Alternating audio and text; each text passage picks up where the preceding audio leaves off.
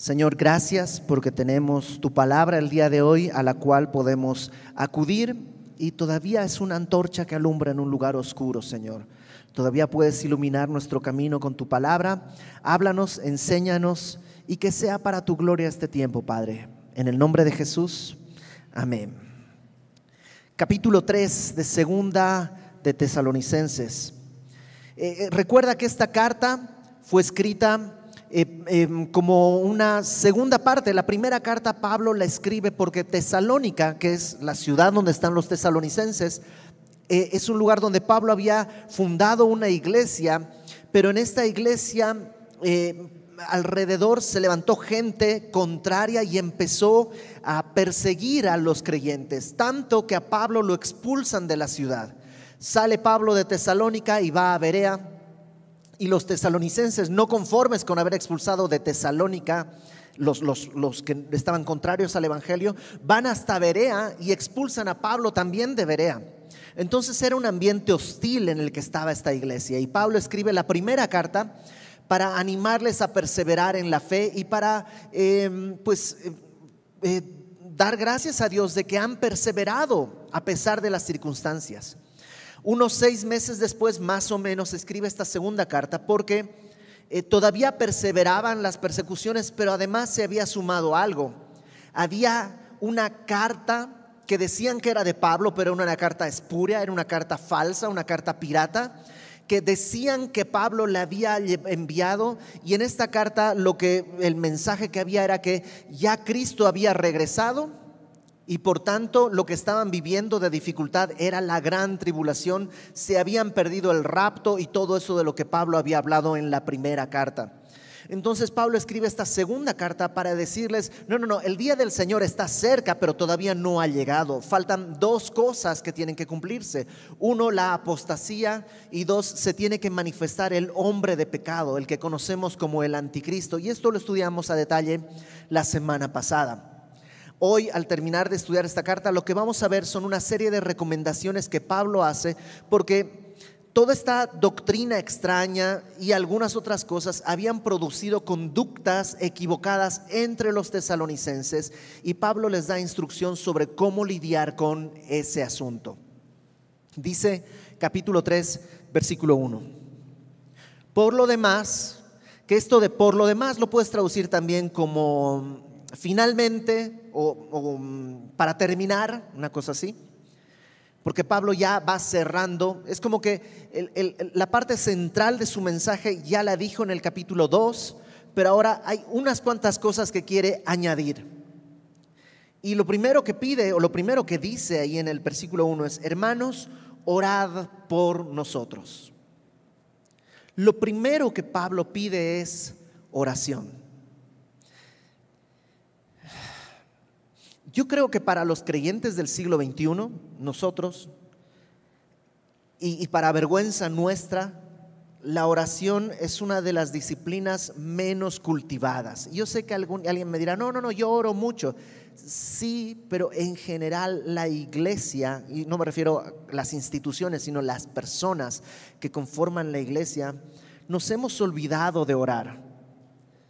Y a lo mejor alguien dice, es que cambiaron los tiempos. Antes cuando se enfermaba un hijo, pues, o sea, la ciudad está a seis horas de camino en, en, carreta, pues solo te queda orar y ya. Y por eso había mucha oración. En cambio ahora, pues hasta por Zoom puedes consultar a un doctor y te da la receta y todo, es mucho más fácil.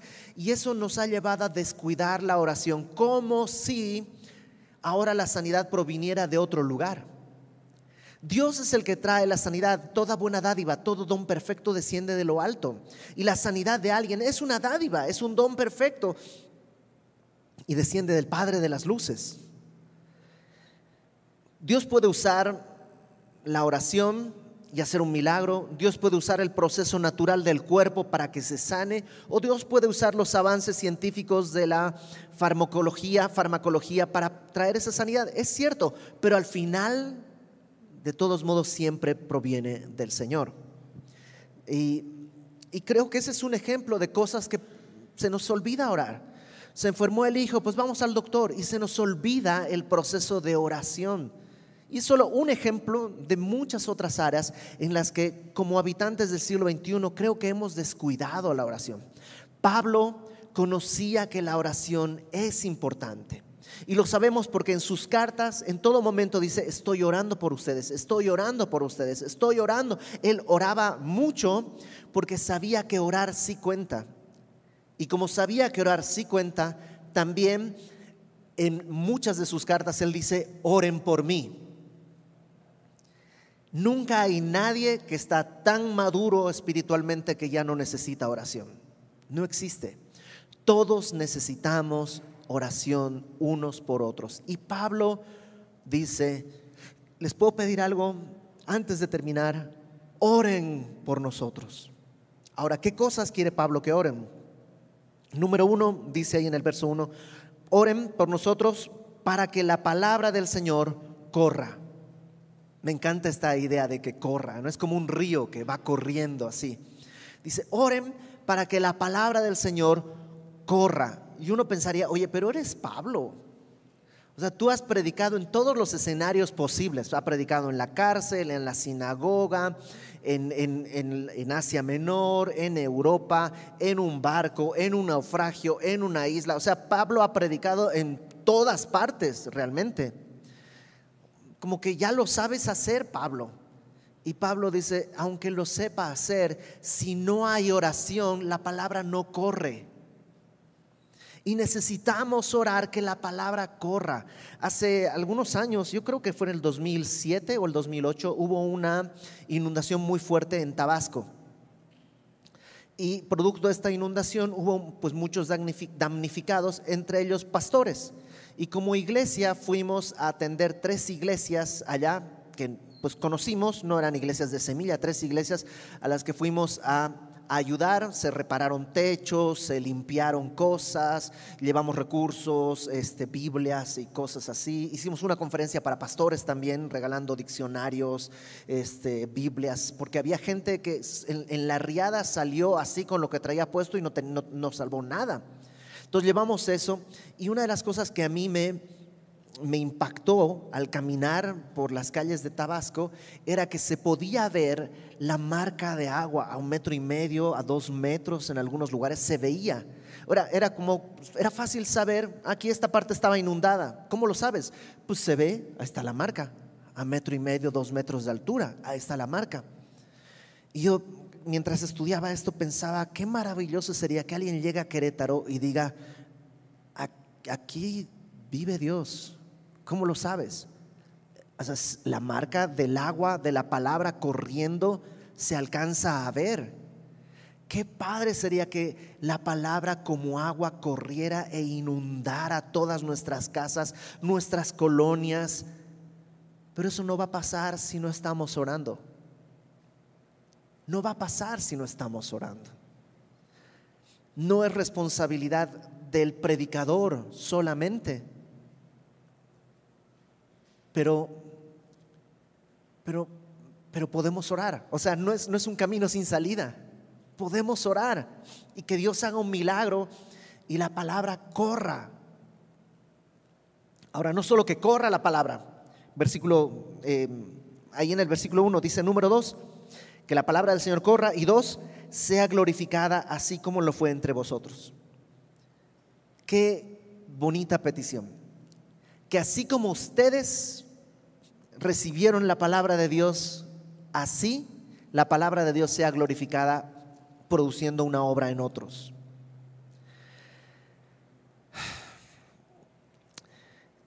A veces me toca a mí atender gente que tiene algunas circunstancias, a veces es un pecado, a veces es una situación, a veces es algo. Y, yo digo, ¿no? yo no conozco el corazón de la gente, pero por lo que alcanzo a ver, yo digo, pero esta persona realmente quiere romper con ese ciclo. Yo le veo que quiere salir de ahí, de ese pecado, y, y algo pasa, pero no una semana, dos, un mes, un año, y sigue ahí atorado y dando vueltas. Y yo nada más digo, Señor, que tu palabra haga algo en esta persona como la hiciste en mí. O sea, entre él y yo no hay diferencia. No es que yo sí tenía más voluntad, él no tiene tanta voluntad, yo sí era más piadoso, él no está. No, somos exactamente iguales, igual de vendidos al pecado, uno y el otro. algo hizo Dios con su palabra en mi vida para que mi vida haya sido transformada. Señor, haz eso mismo en la vida de mi hermano. Y eso es lo que Pablo está orando. ¿Conoces gente que está así atorada en alguna cosa, en un círculo vicioso? Ora que la palabra sea glorificada en su vida como ha sido glorificada antes en tu vida. Entonces Pablo pide, uno, que la palabra corra, número dos, que sea glorificada así como fue entre los tesalonicenses, que han dado fruto. Y número tres, pide para que seamos librados de hombres perversos y malos, porque no es de todos la fe. Pide que nos libre de hombres perversos y malos. Y esta frase, porque no es de todos la fe, es una frase muy dolorosa, ¿no? Es una frase bien, bien fuerte, porque es como decir, ok, no es de todos la fe. Y a veces nos da esa impresión como, ah, ok, Señor, líbranos de fulanito, no es de todos la fe. Yo creo que de él no es la fe. De una vez ya lo declararemos que es eh, leña para el infierno. Entonces, líbranos ya de una vez, Señor. pero Pablo no está queriendo decir eso. No tendría sentido. Déjame ponerlo desde otra perspectiva. Te voy a, a ver si logras adivinar quién es. Una persona que también era mala y perversa y que era una piedra en el zapato de los creyentes, que era perseguidor, que agarraba a cristianos, los sacaba, los arrastraba de sus casas, los encerraba o mandaba que los mataran. ¿Quién crees que puede ser? Pablo. Y sabes que la iglesia fue librada de Pablo, pero ¿cómo fue librada? Cuando la palabra corrió y fue glorificada en la vida de Pablo de tal manera que de ser un perseguidor ahora es un predicador. ¿Tienes a alguien que es un estorbo en tu caminar en Cristo? Porque estás de acuerdo que hay gente que no solo no cree, le molesta que otros hayan creído. Hay ateos que dicen, a mí no, me gusta, no, me, no me gustan los cristianos, que todo con su Dios. Y yo digo, oye, bro, pero a ver, Tú piensas que somos producto de un accidente, no hay Dios, esto surgió así nomás por azar, o sea, tú podrías haber sido un trébol, eres una persona porque un átomo cayó así y no así, realmente es una cuestión de puro azar y ya, ¿en qué te afecta que yo crea? Si al final de cuentas esto es todo lo que hay, ¿en qué te afecta? Es que no es el problema nada más racional. El Señor Jesús dijo, la luz vino al mundo pero los hombres amaron más las tinieblas que la luz. Por eso hay gente que es contraria al Evangelio y no hay movimientos contra Santa Claus o contra el ratón de los dientes, porque el Evangelio es luz. Ahora, ¿cómo luchamos contra eso? Orando. Pero no orando porque les caiga un rayo y se mueran y no, ¿Cuál sería la mejor forma de ser librados de cada uno de estos opositores al Evangelio? Que vengan al conocimiento de tu gracia, Señor. Y eso va a suceder orando. ¿Quieres que te diga un ejemplo más o menos cercano a ti de algo así? Yo merengues. ¿Quién sabe cuánta gente estuvo orando por mí para que yo pueda creer en el Evangelio. Es un milagro. La mayoría de mis amigos en México pues ya me conocieron o recién convertido o, sea, no les dio tiempo de ver mucho. Pero yo soy de Bolivia y mis amigos en Bolivia cuando se enteraron que me hice cristiano, todos estaban espantados. Algo muy terrible debió pasar ahí, como para que desde ese extremo en el que vivía ahora sea cristiano. Dios puede hacer milagros de alguna manera, por alguna razón, déjame decir, no es así, pero déjame decirlo así, de alguna manera y por alguna razón Dios ha cedido parte de su poder a la oración. Tanto que Santiago dice, no recibes porque no oras, no pides. Oye, si el Señor sabe lo que necesito, ¿por qué tengo que orar? ¿No me lo va a dar así nomás? Pues tienes que orar, es parte de su propósito. Oye, si Dios quiere que sea salvo, pues, pues que lo salve. No, Dios ha establecido en su soberanía que número uno hay que interceder por esa persona y número dos hay que predicarle el Evangelio. La palabra tiene que correr. Entonces Dios no es todopoderoso, claro que es todopoderoso. Entonces depende de Él, sí. Entonces yo para qué oro? Porque de alguna manera Dios lo quiere así. Yo no lo puedo entender, yo no lo puedo explicar, pero es lo que la Biblia dice. Hay algo misterioso en esto. La voluntad soberana de Dios ha decidido destilarse a través de la obediencia de sus hijos. Y eso para nosotros es orar y predicar. Ahora, versículo 3.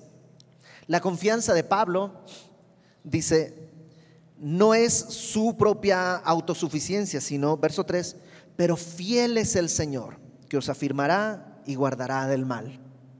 O sea, la, confianza de Pablo no es lo que ellos son capaces de hacer los tesalonicenses o lo que él es capaz de hacer, sino la fidelidad de Dios. ¿Sabes qué? Fiel es Dios. Esa es nuestra ventaja. Que tú y yo somos absolutamente incompetentes en ciertas áreas, pero fiel es Dios. Y Él dice, nos afirmará y nos guardará del mal. Algunas Biblias traducen en vez de del mal, del maligno. Porque el mal es como un concepto, mientras que el maligno es una persona. Bueno, no, una persona humana, pero sí un, ser. Entonces, eh, podría ser que por ahí esa sea la traducción correcta. Fiel es el Señor, ese es el poder para poder estar firmes y guardados del mal. Verso 4. Y tenemos confianza, o algunas versiones traducen como estamos convencidos respecto a vosotros en el Señor, en que hacéis y haréis lo que os hemos mandado.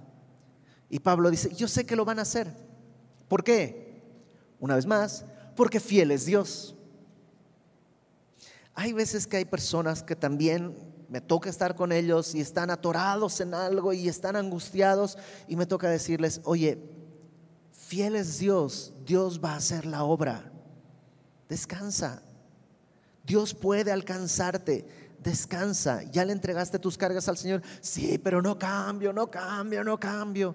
Ok, espera. Dios es fiel. Él va a hacer la obra para que tú puedas obedecer. Pablo dice, yo sé que ustedes van a hacer, han estado haciendo y van a hacer lo que les hemos mandado. Y el Señor encamine vuestros corazones al amor de Dios y a la paciencia de Cristo. Me encanta esta idea. Porque sí o no, que son personas difíciles las personas quienes están contra el Evangelio, son difíciles. Pero la solución no es amargarme contra ellos, sino que Dios me encamine al amor. Solo el amor me permite estar orando por ellos. Solo el amor me permite doblar mi rodilla por esas personas. Y solo la paciencia de Cristo me permite esperar a que Dios haga la obra. Por eso dice que tu corazón sea encaminado al amor de Dios y a la paciencia de Cristo. Entonces, en resumen, lo primero que Pablo dice, oren por nosotros. La chamba es difícil, pero oren que la palabra corra. Aún siendo Pablo, necesitas que alguien ore para que la palabra corra. Oren para que la palabra no solo corra, sino dé fruto. Y oren para que seamos librados de los hombres malos y perversos. Háganlo en el amor de Dios y en la paciencia de Cristo. Que su corazón esté ahí. Versículo 6. Pero ahora pasa un poquito las malas noticias. Os ordenamos, hermanos, en el nombre de nuestro Señor Jesucristo. Esa es una orden muy solemne. Porque no dice les pido, sino les ordeno. Y luego les ordeno en el nombre de Cristo. O sea, es mucho más eh, solemne. No es, no es una petición, es una orden en el nombre de Cristo. ¿Qué cosa? Que os apartéis de todo hermano que ande desordenadamente y no según la enseñanza que recibisteis de nosotros. Esto es muy fuerte. O sea, está diciendo, para empezar, que es un hermano. No dice que te apartes de un impío, incrédulo, idólatra. No, no, no. Está hablando de un hermano. Un hermano, pero que anda desordenadamente. ¿Tú crees que hay hermanos que pueden andar desordenadamente? Claro. Apártate. Ahora, ojo, esto de andar desordenadamente no es una cuestión de opiniones. Sí, pues yo creo que sí anda desordenado. No, yo creo que no, es, no es una cuestión de opiniones. Ahí nos dice exactamente a qué se refiere, que no están dando según la enseñanza que recibisteis de nosotros. ¿No te encanta eso? Que la, enseñanza bíblica no es nomás conocimiento, se traduce en cómo vives esto de andar es pues cómo andas en la vida. No sé si aquí, pero pues, en, mi, pueblo es muy común saludar a la gente y decir, ¿cómo andas? Y no le estás preguntando, bien, mira, pongo mi pie delante del otro. No, sino que cómo andas es cómo estás viviendo, qué ha pasado en tu vida. Y dice que algunos, eh, o sea, lo que enseñamos del Evangelio, dice Pablo, eso tiene que moldear tu manera de andar. Y algunos andan desordenadamente. La palabra desordenadamente dice el doctor Vine que hace referencia a un soldado que se sale de la fila, que sale de la formación. Entonces, no es una cuestión de opiniones, es que según lo que dice la Biblia, que es el estándar, la enseñanza, alguien no está con ese estándar. Si ves a alguien que está así, dice Pablo, y lo dijo, les ordeno en el nombre del Señor Jesucristo que se aparten y es parece contrario al amor, ¿no? Porque uno diría, no, pues no lo dejes, abrázalo, muéstrale el amor. Y hay un momento para eso. Hay un momento en que tienes que ir con tu hermano y decirle, esto que estás haciendo está mal. La Biblia dice esto y esto y esto. Te exhorto, te animo, te ruego que abandones eso y vengas a la gracia de Dios. Si no te escucha con dos o tres testigos, sabes que ven, te rogamos, estamos viendo esto. Ahora, si no escucha, hay un momento en que tienes que decir a un lado. No porque lo desprecias, sino porque es el plan de Dios ahora distinto el que va a usar para tratar con tu hermano. Y es una orden, dijimos, muy solemne. Verso 7. Porque vosotros mismos sabéis de qué manera debéis imitarnos, pues nosotros no anduvimos desordenadamente entre vosotros ni comimos de balde el pan de nadie, sino que trabajamos con afán y fatiga día y noche para no seros gravosos, para no seros caros, para, no ser, para, que yo no les salga caro, literalmente, a ninguno de vosotros. Entonces Pablo dice, nosotros les pusimos un ejemplo. O sea, ¿cómo hay que andar? Pues nosotros les pusimos un ejemplo. Parece, por lo que vamos a leer en un poquitito más adelante, que parte de los problemas que había en Tesalónica es que había algunos hermanos que decían, el Señor ya viene, ah, pues no hagamos nada. Y ya no querían trabajar. Y como la iglesia tenía muchas obras de misericordia, comían de la iglesia, eran mantenidos por la iglesia y pues es que ya viene el Señor. Cuando yo era niño, había una película, ustedes, ni, nomás para contarles el chisme, ¿ok? Porque ni van a saber, pero había una, hay un cantante argentino que se llama Palito Ortega. A lo mejor alguno que dice, uh, uh, sí, ¿no? Ya te toca la vacuna, si es que, eh, si conoces a Palito Ortega. Y en una película de Palito Ortega, tenía unos amigos en su barrio y había uno que le llamaban Fatiga. Imagínate que su, apodo era Fatiga.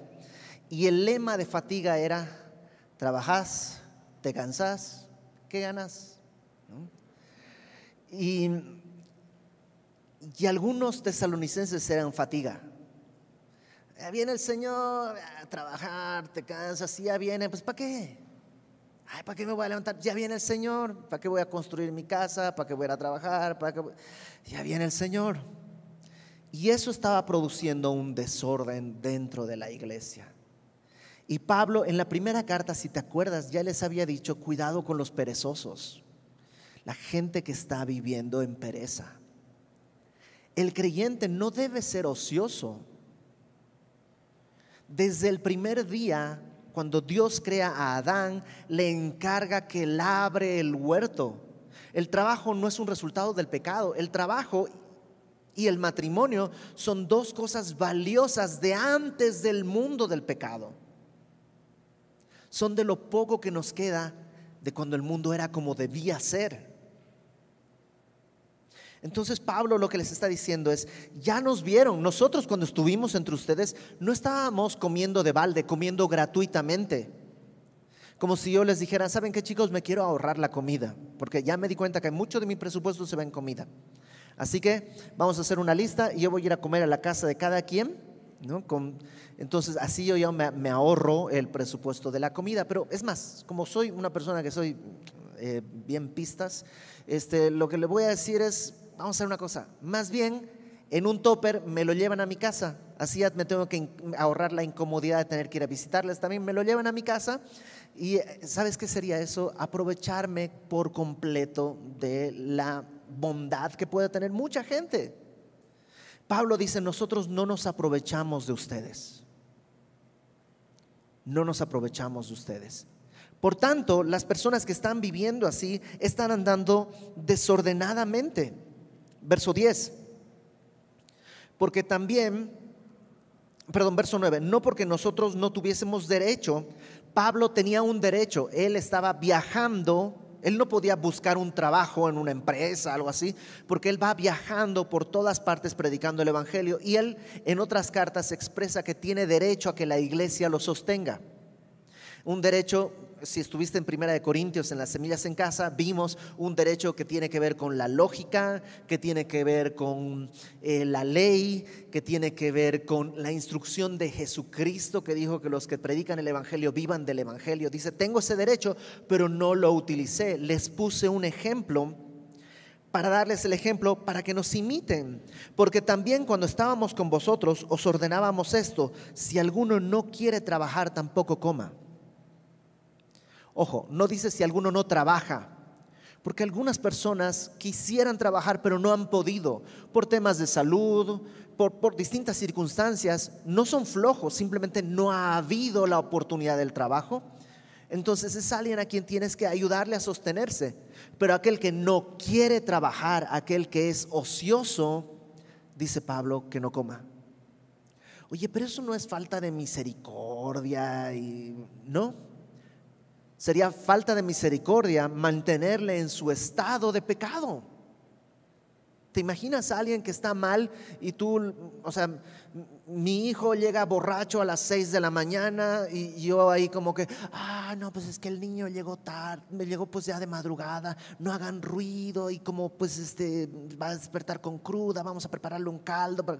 ¿Sabes? Eso no es ayudar a tu hijo. Eso no es amor. Pablo dice, si alguien no quiere trabajar, que no coma, no le den. La misericordia no está para sostener al ocioso. Ya lo hemos platicado antes, aún en el Antiguo Testamento, la ley decía que cuando espigues tu campo, dejes las esquinas y si alguna cosa se te quedó, no te regreses a recogerla, porque eso es para los pobres, para las viudas, para los extranjeros, porque ellos tienen que ir al campo, pedir permiso y trabajar y recoger su propio trigo, aún desde el Antiguo Testamento. Entonces, versículo 11. Em, porque oímos que algunos entre vosotros andan desordenadamente, no trabajando en nada, sino entremetiéndose en lo ajeno. Y pues es lógico, si no tienes nada que hacer, ¿qué vas a hacer? Pues estar de chismoso. Y lo he comprobado en todos los sentidos. Y permíteme espiritualizar un poquito, sacarla de su contexto un poco, estoy haciendo una advertencia, porque suele suceder en la iglesia que quienes menos ayudan en la no en esta, ¿ok? En otras iglesias. Quienes menos ayudan son los que más se quejan. Ay, que no me gustó la que Oye, no pueden poner una otra bocina. Ay, que las. Siempre el que más problemas tiene con la predica, con el pastor, con los hermanos, con las sillas, con la alfombra, con las luces, con los. Es el que nomás llega y no hace nada. Si te pusieras a chambear, probablemente encontrarías que a lo mejor la alfombra se puso así porque es lo mejor. Que, o sea, es una condición humana, es parte de nuestra naturaleza. Pero en el creyente ya tenemos la luz de Dios para poder abrir los ojos. Entonces Pablo está diciendo, algunos están caminando desordenadamente, no trabajan en nada y están de metiches. Verso 12. A los tales mandamos y exhortamos por nuestro Señor Jesucristo que trabajando sosegadamente, sosegadamente quiere decir en silencio.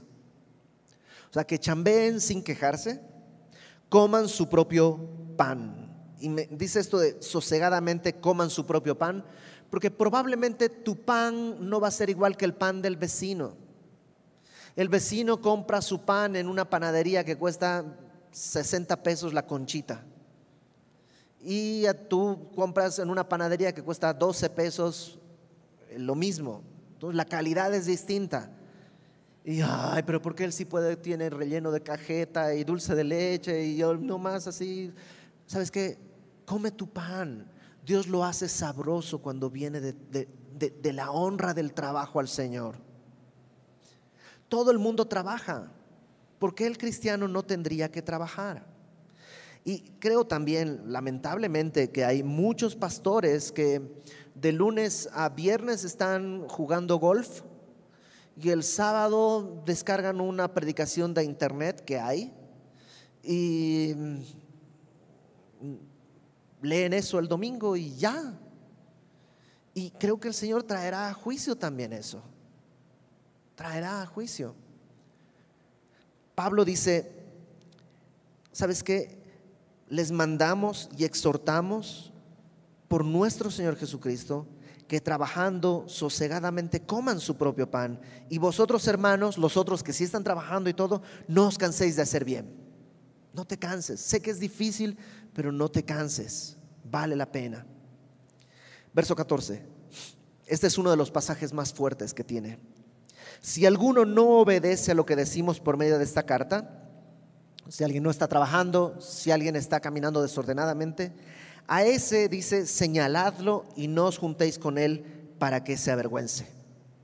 Eso es muy fuerte. ¿Cómo señalarlo? ¿Cómo podemos señalar a alguien? Ah, yo creo que en el caso de nuestra iglesia, el día de hoy, en el siglo XXI, eh, señalarlo no es apuntar con el dedo o algo así, sino ir a las autoridades de la iglesia. Oye, mira, fulanito no está trabajando y lo que hace es ir de casa en casa a pedir que le den de comer y ha estafado a tantas personas. Y, ok, pues, ¿sabes qué? Déjame, vamos a hablar con él, probablemente uno, luego unos cuantos más. Y cuando ya, si no quiere hacer nada, ¿sabes qué? vamos a apartarnos de Él y que se avergüence. El problema es que, y lo he visto, es que muchas veces nos ha pasado que hay personas que están caminando mal y a veces estaban sirviendo y le decimos te tienes que sentar. Y, eso es algo, no sé si vale la oportunidad, pero cuando sentamos, alguien estaba sirviendo y lo sentamos, no es disciplina oh, estoy en disciplina. No, porque pues, que te discipline tu mamá. O sea, yo no estoy para disciplinar a nadie. Yo no tengo esa autoridad, ni ese derecho, ni ganas de disciplinar a nadie. ¿Qué es eso? Quiere decir que tu servicio no te está haciendo bien a tu corazón. Estás sirviendo y tu corazón se está endureciendo, endureciendo, endureciendo, endureciendo. Por eso, ¿sabes qué? Siéntate por servirte estás distrayendo de escuchar. Estás como Marta distraída, necesitas sentarte a los pies de Jesús. No es que nos estorba, sabes que tú eres pecador, no puedes servir. No tiene que ver con eso, es una mala interpretación. No es que estás en disciplina, es que imagínate que está alguien manejando y está manejando y empieza a cabecear. ¿Qué harías? ¿Sabes qué? Pásate aquí, déjame manejar. Te vas a estrellar y vas a estrellar a toda tu familia. Por eso cuando alguien está caminando mal, se le dice, no puedes servir ahora. No tiene que ver con otras cosas raras. Nomás, no te está haciendo bien. Y el problema es que cuando pasa eso, en muchos casos, muchos hermanos van y dicen, ah, hermanito, te sentaron, ay, qué barbaridad, ¿cómo es posible? Es que sí, la iglesia son unos hipócritas, pero no, cuando te necesitaban, ¿qué tal que te llamaban? ¿No? Sí, yo lo sé, y no sé qué, mira, pero yo tengo un primo, mira, en otra iglesia, allá sí te reciben, te vamos, allá vas a servir y no sé qué, y ahí, bro, estás destruyendo la vida, eso no es amor, eso no es amor. Hay una razón por la que todo el mundo salió de una iglesia. Habría que preguntar, ¿por qué saliste? ¿Te sacaron? ¿Te fuiste? ¿Por qué te fuiste? ¿Cómo te fuiste? Por amor a esa persona. No tiene que ver con otra cosa. Es doloroso ver que hermanos que yo he visto que estaban caminando mal, en vez de poder vivir esto de la vergüenza, dice aquí que sean avergonzados, en vez de poder sufrir esto, porque es necesario que sea avergonzado para que regrese al Evangelio, a, la, caminar bien, no lo puede vivir porque inmediatamente salen otros hermanos que también han vivido lo mismo a apapacharle para que no sufra la disciplina de Dios. Y es doloroso y sucede. Ahora, tampoco te vayas al otro extremo. Qué vergüenza, ¿cómo puedes? Fíjate lo que dice el versículo que sigue. Mas no lo tengáis por enemigo. No es tu enemigo, es tu hermano, ¿te acuerdas? Si al que, al, que no es creyente dice, si es tu enemigo, pues dale de comer. Al que te maldice, bendícele a este hermano que está cayendo, que está caminando mal, desordenadamente, no es tu enemigo. Amonéstale y amonestarle es advertirle o incluso eh, el, diccionario Strong traduce como regaño dulce. O sea, es llámale la atención pero con dulzura como a hermano. Pero no lo dejes pasar. No le apapaches en su, en su, en su pecado. Dice Pablo, con el tal ni comas. Porque la idea de no comer es no tener comunión. O sea, si lo vas a invitar a comer, invítalo para, para exhortarle. No, pues siéntate, ok, no, lo que pasa es que yo quería hablarte de esto que pasó y esto y esto y esto. Y te dice, no, de eso yo no quiero hablar. Ah, bueno, entonces déjame, retiramos los platos y te acompaño a la salida porque no tengo otro tema para hablar contigo. Eso es amor. Verso 16. Y el mismo Señor de paz os dé siempre paz en toda manera. A pesar de que están en tribulación, en prueba, en dificultad, los tesalonicenses y Pablo, el Señor puede dar paz, porque es el Señor de paz. El Señor sea con todos vosotros. Las salutaciones de mi propia mano, de Pablo, que es el signo de toda carta mía, así escribo. Pablo normalmente dictaba sus cartas y un escriba, un amanuense, las escribía. Pero la última parte Pablo le decía, pásame la carta, y él la escribía con su propia caligrafía. Y eso era como una marca para que tú supieras, ah, esta sí es de Pablo, porque te acuerdas que había otra carta que no era de Pablo, que había llegado y que decía otras cosas. Dice, aprendan a identificar mis cartas, mis cartas tienen mi firma al final. Y eso es lo que tú y yo tenemos que hacer. E, en Internet, en YouTube y en, todos lados vas a encontrar cientos de miles de prédicas. Chécate la firma, tiene que tener la firma, digamos, de Pablo, tiene que tener la firma de Dios, tiene que tener la firma de la Biblia. Si no, aunque suene bonito, no lo es. No es bonito y no es bueno. Aprende a escribir, dice, así escribo. 18. La gracia de nuestro Señor Jesucristo sea con todos vosotros. Amén. Comenzó con gracia, termina con gracia. ¿Por qué? Porque no hay otra manera. Solo por la gracia de Dios podemos predicar la palabra para que corra. Solo por la gracia de Dios hemos sido transformados y glorificamos la palabra que nos fue entregada y que hizo fruto en nuestro corazón. Solo por la gracia de Dios hemos sido librados. Y yo digo, ah, otros cristianos han sido librados de mí. Ya no soy el enemigo por la gracia de Dios.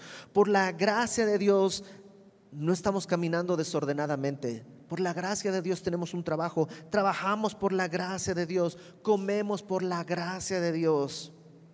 Por la gracia de Dios no nos cansamos de hacer el bien. Es, no es por nuestro mérito, es la gracia de Dios. Por eso el hermano que está mal puede caminar bien, porque no es que nosotros pudimos.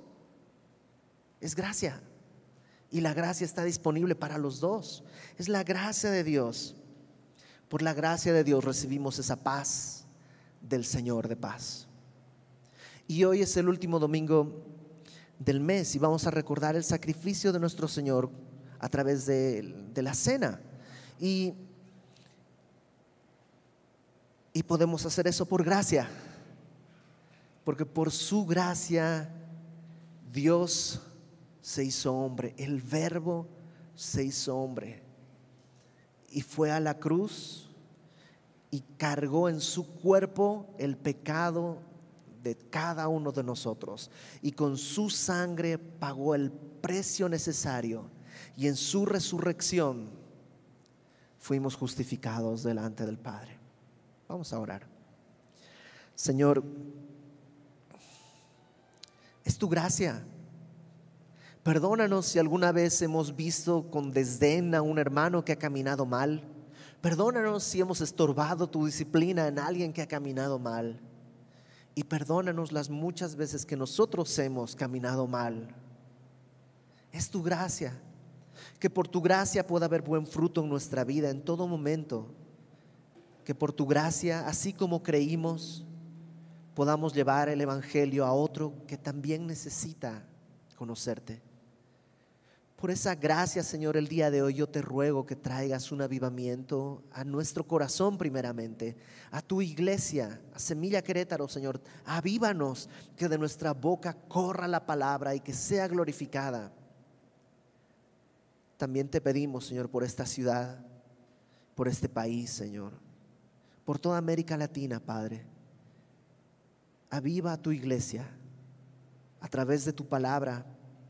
Exalta tu nombre trayendo a los enemigos ahora postrados delante de ti como hermanos amados, Señor. Todo lo sujetamos a tu nombre, Padre. Haz tu obra en nosotros.